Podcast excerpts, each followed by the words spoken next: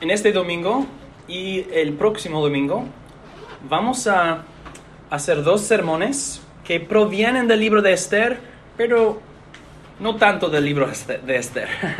y la razón les puedo mostrar ahora mismo. En Esther capítulo 3, versículo 8, Amán le dijo esto al rey Asuero. Amán dijo, y todo está en el boletín para ustedes. Amán le dijo al Asuero, al rey Asuero, hay un pueblo disperso y separado entre los pueblos en todas las provincias de tu reino, cuyas leyes son diferentes de las de cualquier pueblo. Ellos no observan las leyes del rey y el rey no tiene ventaja en dejarlos vivir. Y este versículo es uno de los versículos más importantes para el libro porque provoca el conflicto del libro. Así Amán quiere matar a todos los judíos y a Suero él, él, le da a Amán permiso para hacerlo porque Amán va a contribuir todos los fondos. Pero ¿cuál es el argumento de Amán? El argumento de Amán es a un pueblo que no guarda las leyes del rey, a un pueblo que vive en una manera diferente de todas las, todos los demás pueblos del imperio. Y por eso, para nosotros no, no hay una ventaja en tolerarlos. Ellos son tan diferentes y no guardan, no observan las leyes del rey, ¿por qué tolerarlos? Le dije, el rey no tiene ventaja en dejarlos vivir o tolerarlos. Lo que quiero que nosotros veamos en este sermón y el sermón siguiente es que más y más y más nosotros como cristianos vamos a ser diferentes del mundo alrededor de nosotros, o mejor, vamos a ser diferentes de la cultura alrededor de nosotros. Nosotros sabemos que estamos en el mundo, pero no somos del mundo pero diferentes naciones y diferentes culturas se conforman más o menos en general a la moralidad de la Biblia y de Dios. Y nuestra cultura y nuestro país en general, a ciertos niveles, podemos, podríamos decir, se ha conformado a la moralidad general. E, eso es una generalización y entonces en muchos casos es falso, falso, pero en otros casos es verdadero. Pero lo que quiero que veamos es que más y más nosotros como cristianos debemos prepararnos para algo como Esther capítulo 3 versículo 8. Debemos prepararnos para nuestra cultura y nuestro país y nuestro gobierno. Debemos prepararnos para ellos diciendo esto. Son tan diferentes no hay, no hay ventaja para nosotros en tolerarlos o dejarlos vivir. Somos diferentes, pero es necesario ver que, que somos diferentes y, y cómo, cómo debemos vivir diferentemente de la cultura alrededor de nosotros. Si, si escuchas a la radio o si miras el televisor y los, programas de las noticias o si lees artículos en el internet, si, prestas atención a los asuntos, los tópicos en, ah, en modernidad hoy en día, verás que más y más somos diferentes.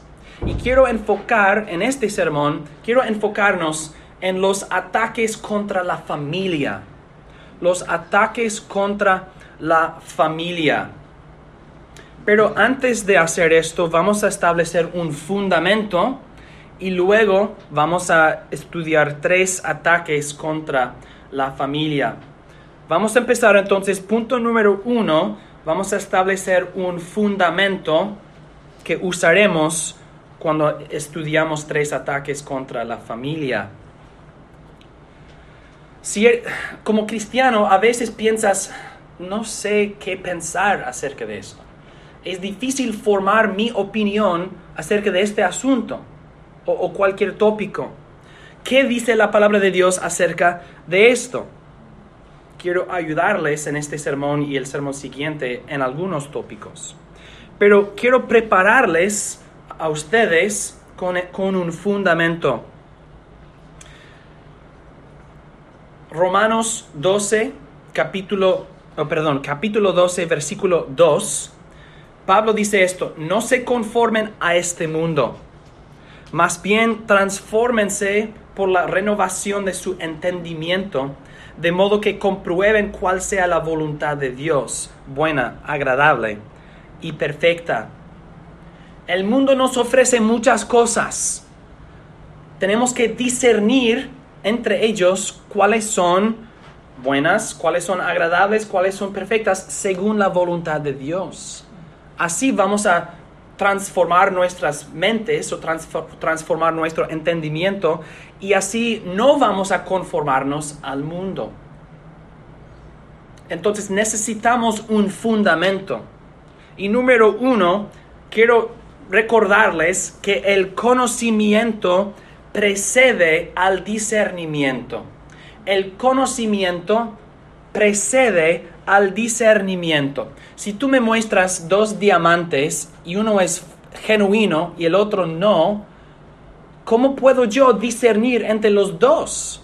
A mis ojos parecen ser dos diamantes, pero uno es falso, otro es genuino. Yo necesito conocimiento, yo necesito que alguien me, me entrene para identificar los puntos en particular que, que Ah, revelan si uno es genuino y el otro no. Necesito conocimiento para hacer poder discernir. El conocimiento precede al discernimiento. Y por eso Pablo dice, transformen sus mentes, disciplinen sus mentes con entendimiento, con conocimiento, para entonces poder discernir, para comprobar cuál sea la voluntad de Dios. Pablo dice, si tienes una mente renovada, si tienes entendimiento renovado, tú puedes entonces evitar conformarse a este mundo. Al contrario, te conformarás a la voluntad de Dios. Uno de los problemas que muchos eh, experimentan o, enfrentan eh, cuando pensamos acerca de tópicos o asuntos modernos, uno de los problemas es que empezamos con el problema y luego ah, queremos o intentamos mover del problema a la solución. Pero quiero, quiero animarles a hacerlo en diferente manera. Empezar con la verdad empezar con el conocimiento bíblico y así podrás discernir los, las falsedades y los errores en las opiniones del mundo. Pero si empiezas con la falsa opinión del mundo y luego intentas resolverlo o, o, encontrar una solución, será difícil porque estás en las nubes, estás, eh, no puedes ver claramente, estás en, en las tinieblas. Pero si empiezas con la luz, del conocimiento bíblico o la palabra de Dios, entonces tú puedes usar esta luz, esta luz para brillar, para iluminar las tinieblas. Empiecen entonces con la verdad, un fundamento bíblico, y luego podrás discernir las falsedades y las tentaciones en el mundo alrededor. El conocimiento precede al discernimiento. Conozcan la verdad y así podrás discernir la falsedad. Muchos cristianos luchan para discernir porque faltan conocimiento bíblico. Y, al decirlo, no quiero decir, pero nosotros, no, no, e, es, es algo que aflige a cada uno de nosotros en diferentes áreas. Y cada uno de nosotros debe crecer en entendimiento para entonces crecer en discernimiento. Segundo, para establecer un fundamento es necesario empezar con el conocimiento para entonces discernir. Segundo, es necesario definir antes de discernir. Si, vas, a, si vas a participar en un, en un, debate, o, no un debate tan formal, tan formal, pero una discusión de argumentos, de, diferencias de opinión, si vas a participar es necesario insistir que los dos lados definan sus términos. ¿Qué significa esto? ¿Qué significa esto? Estás usando esta palabra. ¿Qué quieres decir? ¿Qué significa esta palabra? ¿Qué significa este término? Es necesario definir para entonces discernir. Si tienes dos diamantes otra vez y hay un título para cada uno, una definición de cada uno, y uno dice diamante y el otro dice cubic zirconium, tú vas a entonces saber inmediatamente porque han sido definidos. Uno es esto, el otro es el otro. Ahora yo sé porque han sido definidos claramente. Si nosotros participamos en debates o discusiones con otras personas, pero no definimos los términos, entonces otra vez estamos en las, en las nubes, es imposible ver, es imposible saber a dónde vamos, porque no hemos definido los términos. Necesitas conocimiento y entonces necesitas definir tus términos e insistir que los otros definan sus términos para entonces discernir entre lo bueno y lo malo en varias opiniones. Porque hay sabiduría en el mundo alrededor, hay cosas agradables y, buenas y perfectas en el mundo alrededor. Que porque la luz de Dios brilla en, el mundo, no, no tan claramente, y, el mundo quiere ah, ah, detener la verdad, pero la, la, verdad y la moralidad sí existen en el mundo. Entonces nosotros no decimos el mundo entero en cada punto, en cada manera, es maligno 100%. No, claro que no. Tu vecino no te asesina, tu vecino no te roba, ¿verdad? Hay, moralidad y hay verdad en el mundo alrededor y tenemos que discernir entre lo bueno y lo malo, con conocimiento bíblico y definiciones claras. Número 3. Un fundamento. Al nivel más fundamental es necesario comprometernos a este punto. Vamos a temer a Dios y no al hombre. En Romanos 12:2, Pablo dice claramente que nuestro propósito en comprobar es conformarnos a la voluntad de Dios. Mi preocupación más grande es, ¿es esto según la voluntad de Dios o no? ¿Es esto según la voluntad de Dios o no? Mi preocupación, lo que, lo que a mí me importa es, no es, no es si el mundo lo quiere, si el mundo lo, lo recomienda, pero si es según la voluntad de Dios. ¿Es esto buena, agradable y perfecta según Dios? Porque si es, excelente, voy a participar.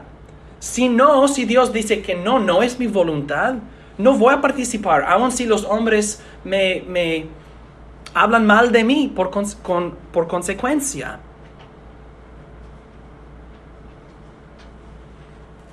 Si nosotros vivimos en una manera diferente del mundo, entonces habrá personas como Amán que dirán son tan diferentes, no hay una ventaja para nosotros en tolerarlos o dejarlos vivir. Pero Pablo les dice a los cristianos, es necesario conocer cuál sea la voluntad de Dios, buena, agradable y perfecta. Si el hombre dice eso es bueno y Dios dice y Dios dice eso es malo, ¿a quién vamos a honrar, a quién vamos a hacer caso, a Dios.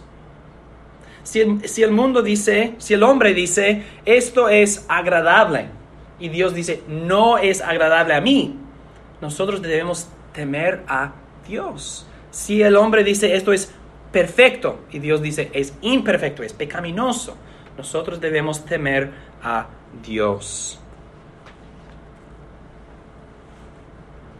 Habrá mucha presión y el mundo intentará avergonzarnos o, poner vergüenza sobre nosotros. Ustedes son diferentes, ustedes ah, aborrecen a, los demás y odian a los, a los demás. No es así. No debemos temer a los hombres, sino a Dios, aun si, no nos, si nos toleran o no. Pero recuerden, hermanos, que aunque seamos muy diferentes a veces del mundo alrededor, los apóstoles del Nuevo Testamento también nos dicen que debemos tener buenas reputaciones. Buenas reputaciones. Esto significa que debemos ser conocidos por nuestra humildad, nuestra caridad y nuestra moralidad. El mundo no debe tener ni una acusación legítima contra nosotros. Si quieren, si el mundo quiere hablar mal de nuestra moralidad o de nuestra santidad, ok, así es. No me importa mi reputación en este sentido. Pero hay muchos cristianos que por su, su por su forma de vivir tan vocífera y agresiva, el mundo los aborrece no por su santidad, sino por su volumen y, por su, manera de, de atacar a los demás. ¿Debemos temer a Dios y mantenernos según la voluntad de Dios? Sí, claro que sí. Y si esto provoca al mundo, así es. Pero no debemos provocar al mundo con nuestras personalidades. Debemos ser conocidos por nuestra santidad. Y si sufrimos en el nombre de Cristo, somos benditos. Pero no debemos tener una reputación de ser contenciosos y agresivos. Conozcan la verdad, definan tus términos y teman a Dios. Esto es un fundamento. ¿Cómo puedo vivir? Algo que no dije al principio es que somos exilios. Somos exilios en un imperio, así como los judíos en Persa, e, en el imperio de los persas y los, medos o medas. somos así también. No tenemos una patria aquí en la tierra. No es México, no es los Estados Unidos. Esas cosas son nuestras patrias según la carne, sí, no no lo niego. Pero como cristianos, no tenemos una patria aquí. Nuestra patria está en, los, en el cielo. Por eso somos exilios en un peregrinaje, viviendo en un mundo raro, pero desde la perspectiva del mundo somos nosotros los raros, los extranjeros, que viven en una manera diferente. Pero si conoces la verdad, si insistes que cada uno defina sus términos. Y si temes a Dios, así estarás preparado para discernir en este peregrinaje. Y tu discernimiento será mejorado considerablemente. Ahora bien, con este fundamento, fundamento, perdón, vamos a continuar al segundo punto, el ataque contra la familia en tres puntos. Y sería posible enumerar más que tres, pero hay una cantidad limitada de minutos en cada hora. Y por eso vamos a enfocarnos en tres.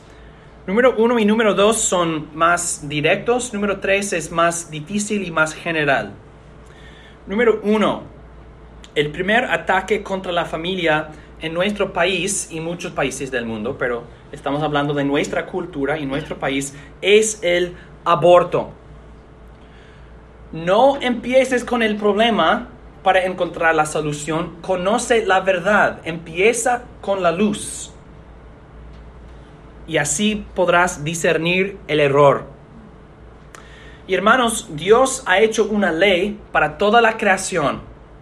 En el pacto Noé, noémico, el pacto que Dios hizo con Noé y toda carne en él, que significa todos los seres humanos hasta hoy en día. El arco iris, que sigue como, como la promesa de Dios en este pacto, significa que sigue vigente este pacto con sus leyes para todos los seres humanos, no para cristianos y, pero no no cristianos, no. El pacto que Dios hizo con Noé lo hizo con él y toda la raza humana. Aplica a nosotros y a nuestros prójimos, a todas personas. Y en este pacto, Dios mandó que el hombre debe ah, debe multiplicarse, debe ser fructífero, debe multiplicarse en la tierra. Y en el mismo pacto Dios hizo una ley para toda la creación prohibiendo el, el, ah, el asesinarse, o prohibiendo el matar, pero en el sentido de asesinar. Entonces Dios estableció para toda la creación que debemos multiplicarnos y no debemos matarnos. Leyes básicas, fundamentales, que aplican a toda creación. No importa de dónde eres, no importa, no importa dónde vives, no importa tu gobierno o tu constitución, estas cosas son leyes de Dios para su creación. Y los diez mandamientos simplemente repiten esta prohibición en el sexto mandamiento que prohíbe el, matar o el asesinar. Jesús también enseñó que el, el pecado de asesinar empieza en el corazón. No es una acción simplemente externa. Entonces empezamos con el fundamento, empezamos con la verdad, que es pecado matar injustamente a otro ser humano. Es prohibido por Dios para toda su creación matar a otro ser humano injustamente. Nosotros afirmamos también que la vida empieza a la concepción, al momento de concepción, porque al, momento de concepción empieza un ser humano completo con todos sus datos ah, de... Ah,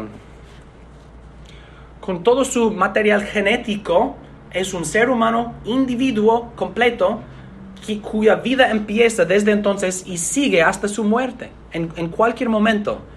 De la concepción hasta la muerte del, individuo, es un individuo completo. Y las diferencias son diferencias entonces de desarrollo y crecimiento, pero es un individuo, un ser humano. Si es un ser humano y si Dios ha prohibido el matar injustamente a otro ser humano, el aborto entonces es pecado contra Dios, contra sus leyes para todos los seres humanos. Pero, esto es el punto, en nuestra sociedad, en los Estados Unidos y en California, el aborto es no solamente permitido, es legal y protegido por la ley. Las leyes del imperio donde vivimos nosotros permiten y la verdad es que promueven el aborto. Si no quieres un embarazo, está bien, tú puedes hacerlo, mata al bebé. Ellos no lo dirían así porque no quieren aceptar que es un bebé. Esto significa que vamos a vivir en una manera muy diferente contra las leyes de este imperio.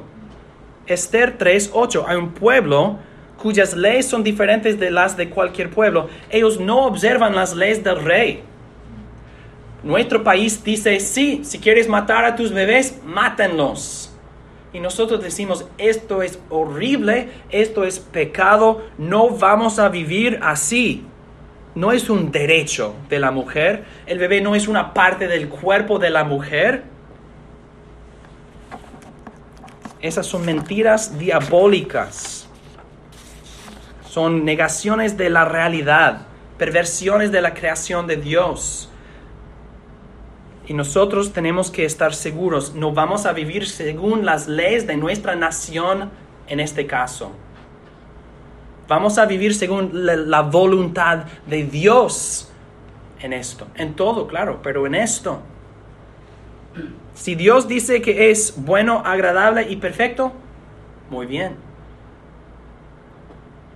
Si no nos toleran como consecuencia de nuestra posición en esto, Así es, tememos a Dios y no al hombre. ¿Y saben qué?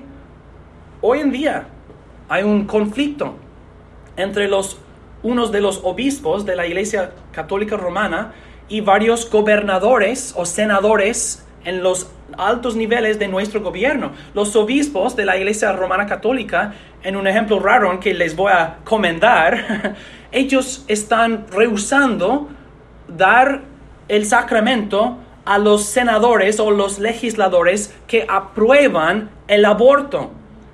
Esos obispos están diciendo, no puedes tener comunión en mi iglesia mientras tú permites o promueves el aborto como un legislador público. Y los legisladores están diciendo, estás haciendo que el sacramento sea una, una herramienta o, una weapon, una, una arma. Sí, los legisladores dicen a los obispos, están haciendo que el sacramento sea una arma para atacarnos a nosotros. Y los obispos están diciendo, no, es la palabra de Dios que, que prohíbe eh, el aborto y, y, no puedes recibir la gracia de Cristo viviendo así en, en ah, oposición a la ley de Dios, etc. Entonces, esto no es un argumento marginal de unas personas, es un, es un asunto gigante y tenemos que estar seguros. Vamos a vivir según la ley de Dios. Pero quiero que notemos algo. Debemos notar que la posición contra el aborto no es una posición cristiana. Lo que quiero decir es que la ley de Dios en el pacto noémico aplica a todos. Entonces, si eres cristiano o no, tienes que vivir según esta ley y debes ser contra el aborto. Los cristianos simplemente obedecen a Dios más que, los, más que los demás y, respetamos la, autoridad de las escrituras. Pero la posición contra el aborto no es exclusivamente cristiana, esa posición. Tu prójimo debe ser contra el aborto, porque la ley del pacto de Noé le aplica a él tanto como nosotros. Es un error pensar que solamente los cristianos deban vivir según lo que Dios ha mandado. No, Dios ha declarado al mundo, mi voluntad es que se multipliquen y no se maten. y todos deben vivir según estas palabras. Y si nos dicen, estás poniendo la Biblia ah, sobre la sociedad, decimos, Sí, así como el arco iris está sobre la sociedad. No estamos poniendo la Biblia en sí, sino la ley de Dios para su creación. Dios es el creador. No estamos imponiendo todas las leyes de, de la Biblia, sino una ley que Dios ha impuesto para todo el mundo. Y quiero añadir también que sí hay casos muy... Hay unos casos específicos en que es, sí es necesario hacer una cirugía para proteger la vida de la, de la madre, una cirugía que sí matará al niño. Hay casos muy raros en que sí es permisible hacer esto, pero el propósito no es matar al bebé. El propósito es salvar la vida de la mujer. Cuando no hay otra opción, es imposible, no hay ninguna otra posibilidad, sino esta cirugía que salva la vida de la mujer. Es permisible hacer esto porque la bebé morirá como consecuencia inevitable y no deseable, pero necesaria. Hay raros casos en que sí es Ah, permitido y permisible. Pero estos casos son tan raros y tan específicos que es un, es un error llamarlos el aborto, porque el aborto, el propósito es matar al bebé. Y esas cirugías a que me refiero, el propósito no es en ninguna manera matar al bebé. La muerte del bebé es una consecuencia inevitable y lamentable para salvar a la mujer cuando no hay otra opción. Entonces no estamos negando esto. Y esto no es el asesino, esto es salvar la vida de una persona en una forma que inevitablemente causa la muerte de otra persona. Dios prohíbe el matar injusta, prohíbe, nos prohíbe matar injustamente a otras personas. Y en estos casos no es injusto. Segundo, el divorcio. otra vez Dios mandó a los hombres en Génesis 1 y también en Génesis 7 ah, o en el pacto con Noé, puede ser capítulo 8 o 9, perdón. Pero Dios nos ha mandado que nos multipliquemos. ¿En cuál contexto nos multiplicamos? En el matrimonio. En Génesis también Dios unió a Adán y Eva en, en el matrimonio y así en este contexto se multiplican. Así también los hombres se multiplican en el contexto del matrimonio. Un hombre y una mujer, cada uno sale de sus padres, se unen y son una carne entonces. Dios ha unido al hombre y la mujer en el matrimonio y no debemos separarlos. ¿Qué los separa? El divorcio. Pues el divorcio lo, los separa finalmente y oficialmente. Y este sujeto, el asunto del divorcio es un, es un tema bien debatido, hay mucho debate. Y es un, es una, es un asunto que nuestra confesión de fe no, no lo trata. Entonces nuestra iglesia no tiene una posición específica en todo detalle acerca del divorcio. Hay varias perspectivas, aún entre los que asisten a nuestra iglesia. Y sí hay ciertos casos en que el divorcio es permisible, no lo negamos. Pero no vamos a discutir las excepciones y las raras casas, casos, los raros casos en que sí es permisible. Vamos a empezar con la verdad, con la luz y así, así empezar ah, con el fundamento. El fundamento es que Dios nos ha mandado a multiplicarnos. Y esto toma lugar en el contexto del matrimonio. ¿De dónde vienen los niños? Ustedes saben. Pero en nuestra sociedad, en nuestro estado y nuestra nación, ¿cómo es? La familia, el matrimonio, ¿son protegidos? ¿Son honrados? ¿Son preservados? No en, la mente de nuestro prójimo, en la mente de nuestro Estado y nuestro, nuestro país, nuestra nación, ¿cuál es la mentalidad? ¿Cuál es su posición? La puerta del divorcio siempre está abierta. abierta. Puedo salir si quiero, en cualquier momento. ¿Qué, qué me previene, qué me prohíbe? Mi voluntad. si lo quiero, lo haré. Si no lo quiero, no lo haré. El divorcio entonces es, es una comodidad. Si lo quiero, lo tengo. Si no lo quiero, está bien también. No me gusta este matrimonio, me voy. Así como no me gusta este carro, lo voy a vender. No me gusta mi casa, lo voy a vender. No me gusta mi trabajo, voy a cambiarlo. No me gusta mi esposa, voy a cambiarla. No me gusta mi esposo, voy a cambiarlo.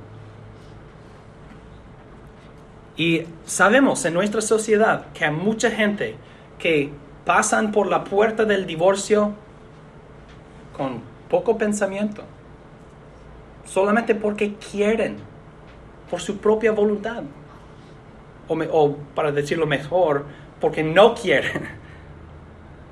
Pero como cristianos, no debemos vivir según las costumbres y las leyes de este imperio en que somos peregrinos.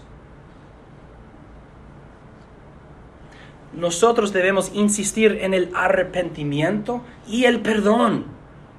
Debemos insistir en la gracia y la misericordia, en la fidelidad y el servicio. Y debemos ser, ejemplos del amor que sufre mucho y el amor que cubre una multitud de pecados, pero también un amor que es pronto para confesar, pronto para arrepentirse, pronto para admitir y pronto para, para reconocer abiertamente nuestros pecados.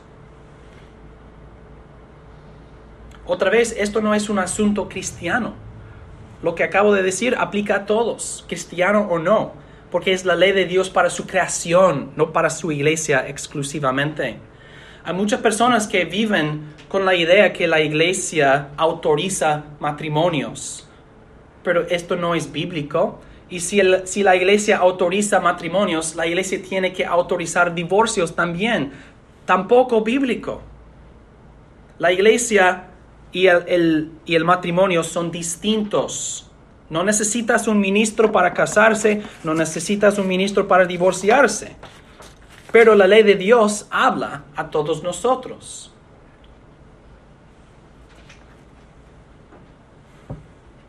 El divorcio sí hay, tiene casos permitidos, pero como cristianos en que la gracia de Dios y el fruto del Espíritu brillan, para nosotros el divorcio debe ser una, como decimos en inglés, a last resort, la última opción para protegernos a nosotros en situaciones irreconciliables. Yo me permanecería contigo, pero tú no quieres reconciliarse conmigo. En situaciones de sin reconciliación o en situaciones abusivas, etcétera, sí hay casos en que es permitido. Pero no debemos vivir según las leyes y las costumbres de este imperio, para los cuales el divorcio es cada día una opción depende solamente de tus preferencias y, tus sentimientos. Si lo quiero, es una opción para mí.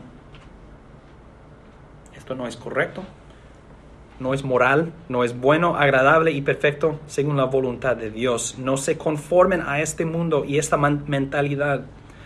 Por eso la familia está decayéndose, está ah, deteriorándose en nuestra sociedad. Número tres, finalmente, el feminismo. La verdad es que no quiero tratar de este tópico. Yo prefiero lavar a los baños con mi lengua que, tratar este tópico por varias razones. Perdón, la metáfora ah, extrema.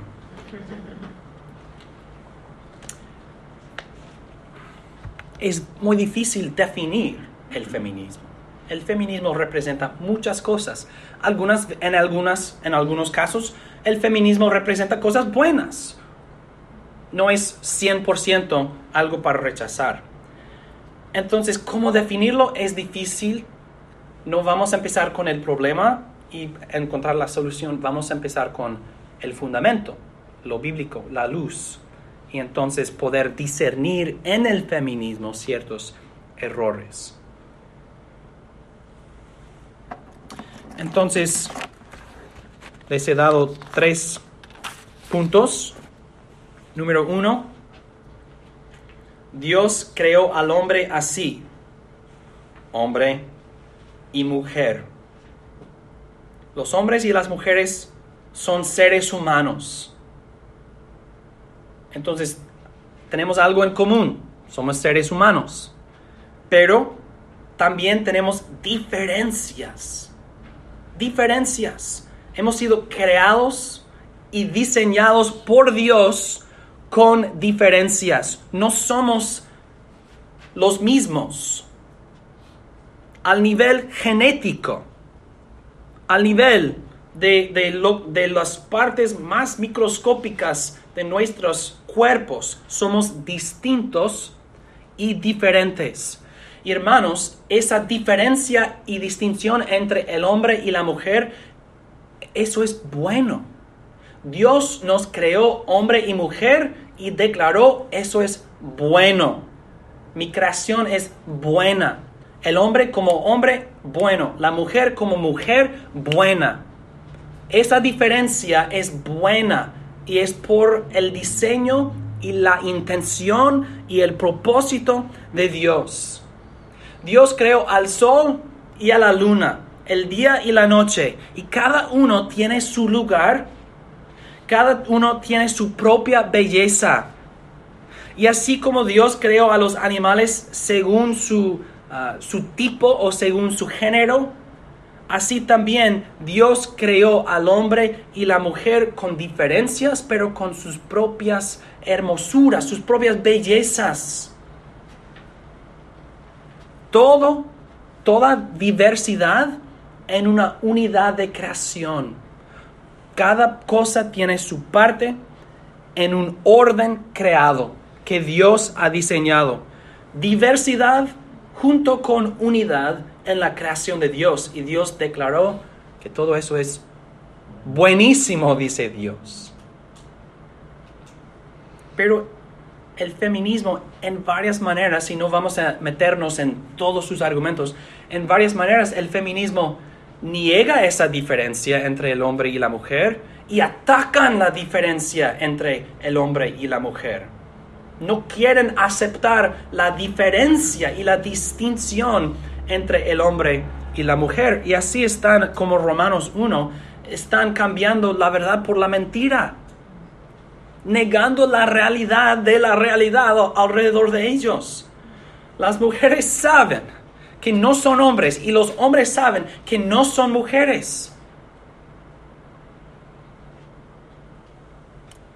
en el sermón del domingo que viene vamos a hablar más de esto.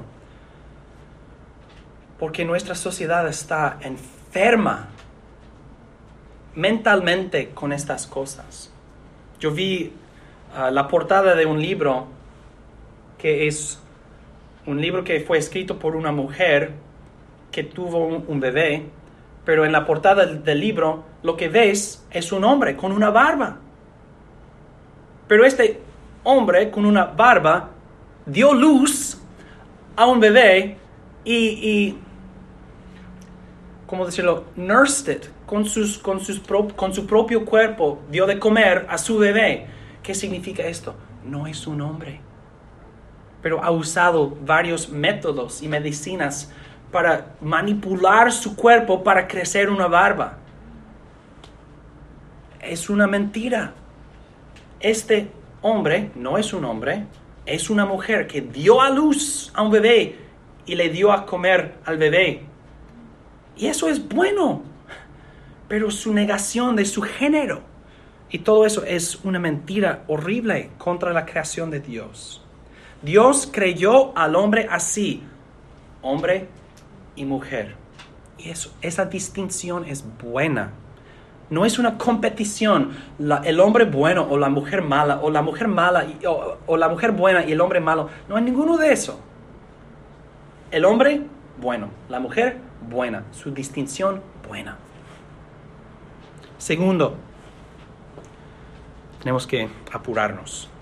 Mm, quizás debemos parar aquí y regresar a punto uno en el feminismo.